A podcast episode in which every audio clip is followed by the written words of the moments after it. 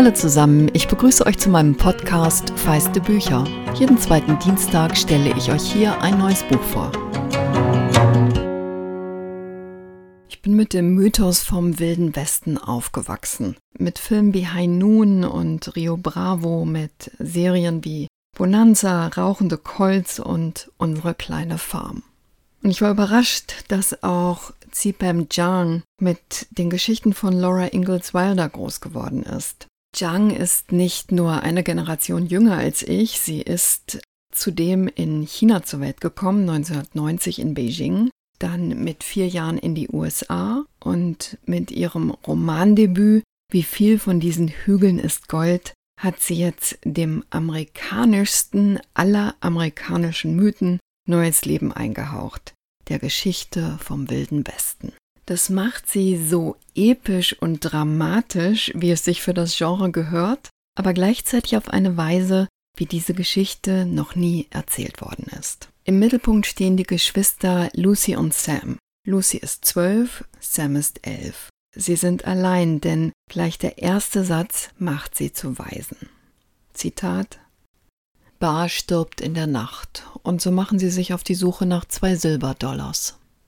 Sie brauchen die Silbermünzen, um sie dem Vater auf die Augen zu legen, damit seine Seele Frieden findet, wenn sie ihn begraben. Lucy hat außerdem die Befürchtung, wenn sie Bar nicht ordentlich begraben, wird der Geist des Vaters auf Sam übergehen und Sam für immer verloren sein. Nicht nur wegen des Jähzorns des Vaters, sondern vor allem, weil der Vater ein rastlos Suchender war. Sie leben am Rande einer Kohlemine. Der Vater ist dem Ruf des Goldes gefolgt, immer weiter nach Westen. Und Ma, die Mutter, ist schon länger tot. Die Kinder wollen sich die Silberdollar leihen und gehen durchs staubige Tal in die Stadt. Ich lese euch mal ein paar Sätze vor. Auf der anderen Seite des Creeks liegt das breite Band der Hauptstraße, schillernd und staubig wie Schlangenhaut. Falsche Fassaden ragen in die Höhe, Saloon und Hufschmiede, Handelsposten und Bank und Hotel. Menschen lungern im Schatten wie Eidechsen. Das ist so eine Szene, wo ich sofort an die Western aus meiner Kindheit denke. Im Gemischtwarenladen sitzt Jim und kritzelt in sein Kassenbuch. Es ist genauso breit wie er selbst und halb so schwer. Es heißt, er notiere die Schulden eines jeden Mannes im Territorium. Doch als die beiden jetzt vor ihm stehen und Lucy Jim um ein Darlehen bittet, verhöhnt er sie und schickt sie zur Bank, wohl wissend, dass sie dort noch schlechtere Chancen haben. Aber die Notlage treibt sie hin. Und während der Mann in der Bank sie verscheuchen will und Lucy sich bereit macht, es mit Betteln zu versuchen, zieht Sam Bars Revolver. Und jetzt lese ich euch nochmal anderthalb Seiten vor. Zwei Silberdollars, sagt Sam mit tiefer Stimme ein Echo von Bar. Bitte entschuldigen Sie, Sir, sagt Lucy. Sie zieht die Mundwinkel hoch. Haha, Sie wissen schon, Kinder machen immer Unsinn. Bitte verzeihen Sie. Verzieht euch, bevor ich euch lynchen lasse, sagt der Mann. Er sieht Sam direkt ins Gesicht. Verzieh dich, du dreckiges, kleines Schlitzauge. Sam drückt ab. Getöse. Ein Knall, ein Sausen. Etwas Gewaltiges rauscht an Lucys Ohr vorbei, streichelt sie mit rauer Hand. Als sie die Augen aufmacht, ist die Luft grau von Qualm. Sam ist zurückgetaumelt, die Hand an der Wange, getroffen vom Rückstoß des Revolvers. Der Mann liegt auf dem Boden. Zum ersten Mal im Leben widersetzt sich Lucy den Tränen von Sams Gesicht. Sie kriecht von Sam weg, Dröhnen in den Ohren, sie ertastet den Knöchel des Mannes, seinen Oberschenkel, seine Brust, seine lebendige, unversehrte Brust, in der sein Herz schlägt. Er hat eine Beule an der Schläfe, weil er zur Seite gesprungen und mit dem Kopf gegen ein Regal geknallt ist. Davon abgesehen ist der Mann unverletzt. Der Revolver hatte eine Fehlzündung.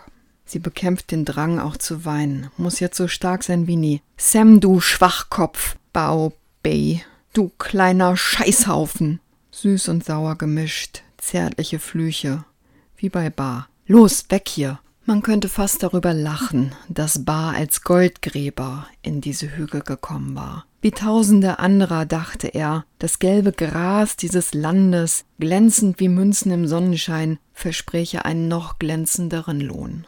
Aber keiner von denen, die im Westen zu graben begannen, hatte mit dem unbarmherzigen Durst dieses Landes gerechnet, das Schweiß und Kraft aus einem saugte. Keiner von ihnen hatte mit seinem Geiz gerechnet. Die meisten kamen zu spät.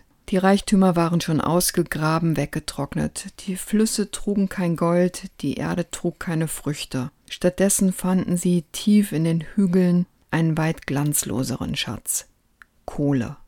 Von Kohle konnte ein Mann nicht reich werden. Sie ließ ihm nicht die Augen übergehen und beflügelte nicht seine Fantasie. Sie ernährte seine Familie mit mageren Spatzenportionen und zusammengekratzten Stückchen Fleisch, bis seine Frau, vom Träumen erschöpft, bei der Geburt eines Sohnes starb. Danach konnte er das Geld für ihr Essen in Alkohol umsetzen. Das war alles, was nach Monaten der Hoffnung und des Sparens übrig blieb. Eine Flasche Whisky und zwei Gräber, die keiner mehr fand. Man könnte fast darüber lachen.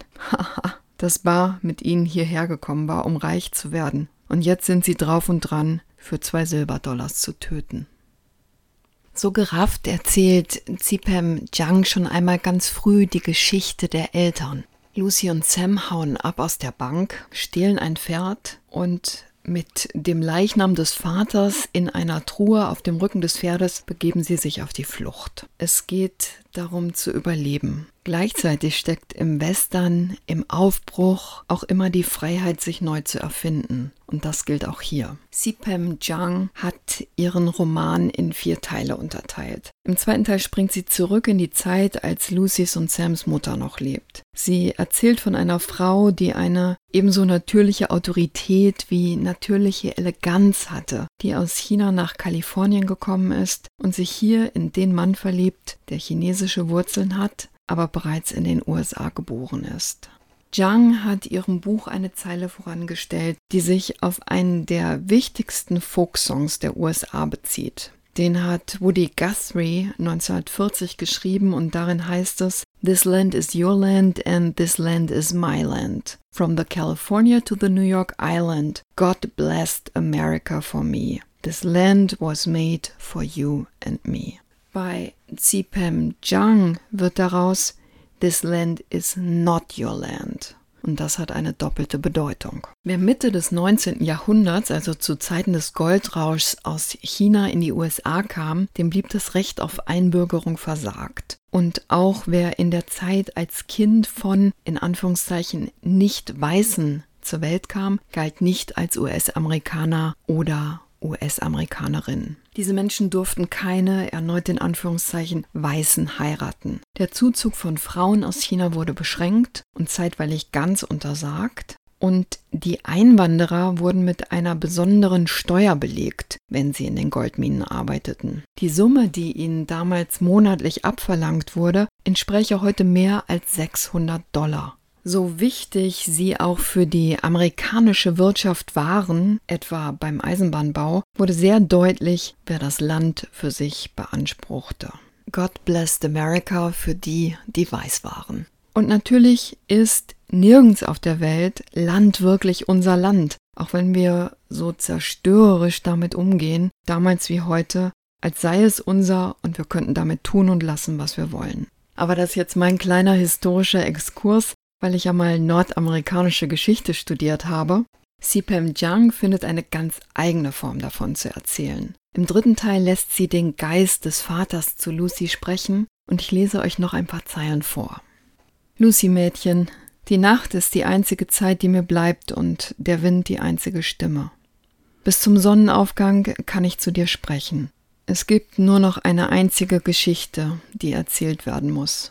Jedes Kind in der Gegend hier weiß, in welchem Jahr das erste Gold aus dem Fluss geholt wurde und das ganze Land die Luft anhielt, um dann mit einem Stoßseufzer Scharen von Wagen in den Westen zu pusten. Dein ganzes Leben lang haben sie dir erzählt, dass die Geschichte 48 anfing. Aber hast du dich jemals gefragt, warum? Sie haben es erzählt, um dich auszuschließen.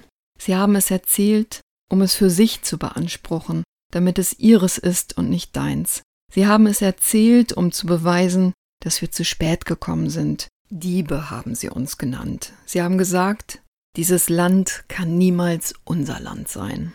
Ich weiß, du hast die Sachen gern schwarz auf weiß und vom Lehrer vorgelesen, aber es ist höchste Zeit, dass du die wahre Geschichte hörst. Und wenn es weh tut, tja, dann macht es dich wenigstens stark. Also hör zu. Von mir aus red dir ein, es ist nur der Wind, der dir in den Ohren pfeift. Aber bis ihr meine Leiche begraben habt, gehören die Nächte ja wohl noch mir. Was in deinen Geschichtsbüchern steht, ist eine glatte Lüge. Nicht ein Mann hat das erste Gold gefunden, sondern ein Junge, der so alt war wie du, zwölf. Und das war nicht 48, sondern 42. Ich weiß das, denn dieser Junge war ich. Wie Zipem Jang hier Raum in diesem großen amerikanischen Mythos einfordert, ist einfach wunderbar. Im abschließenden vierten Teil geht es dann um Lucys und Sams Weg, ihren Platz in diesem Land zu finden. In der New York Times sagt Zhang, es gehe ihr, Zitat, um die Einsamkeit, die es mit sich bringt, ein Immigrant, eine Immigrantin zu sein und kein Anrecht auf den Ort zu haben, an dem du lebst. Und in einem sehr interessanten Gespräch auf YouTube sagt sie, mich interessiert, was für Geschichten Menschen sich erzählen um zu überleben und bis zum nächsten Tag durchzukommen. Lucy und Sam erzählen sich ihre eigenen Geschichten. Sie sehnen sich beide nach Zugehörigkeit und gehen beide anders mit dieser Sehnsucht um. Lucy versucht eins ums andere Mal sich anzupassen, was sie aber auch zwingt, sich selbst zu verleugnen. Sam dagegen versucht mit Posen der Macht das Bedürfnis dazuzugehören abzuschütteln. Sams Geschichte ist ohnehin eine besondere, über die ich hier aber nicht mehr verraten möchte. Wie viel von diesen Hügeln ist Gold ist eine unvergleichliche Mischung aus Abenteuer und Coming-of-Age-Roman, eine Geschichte, in der es aber auch um Trauerbewältigung geht, um Zugehörigkeit und Identität. Sipem Jang hat eine ganz eigene Sprache. Sie lässt immer wieder ein Pidgin-Mandarin in den Text einfließen so selbstverständlich, wie sie als Kind den Sprachmix in ihrer Familie erlebt hat. Das bedeutet auch, man muss sich etwas darauf einlassen, aber es lohnt sich. Es ist eine Geschichte, wie ich sie noch nicht gelesen habe. Das Buch hat Witz, Kraft und Poesie und es gibt denen eine Stimme, die in den Erzählungen vom Westen bisher allenfalls als Statisten vorgekommen sind. Und es bedeutet auch, die Westernhelden meiner Kindheit müssen Platz machen für die unvergesslichen Lucy und Sam. Wie viel von diesen Hügeln ist Gold von Zipem Jang ist bei S. Fischer erschienen. Der Roman ist ergänzt um ein Gespräch mit ihr. Eva Regul hat die 348 Seiten aus dem amerikanischen Englisch übertragen. Das Hardcover kostet 22 Euro. Ich freue mich über eure Ideen und Anregungen, gern bei Instagram und ihr würdet mich algorithmisch wirklich unterstützen, wenn ihr den Podcast abonniert. Die beste Unterstützung ist aber natürlich, wenn ihr anderen davon erzählt und auch beim nächsten Mal wieder einschaltet.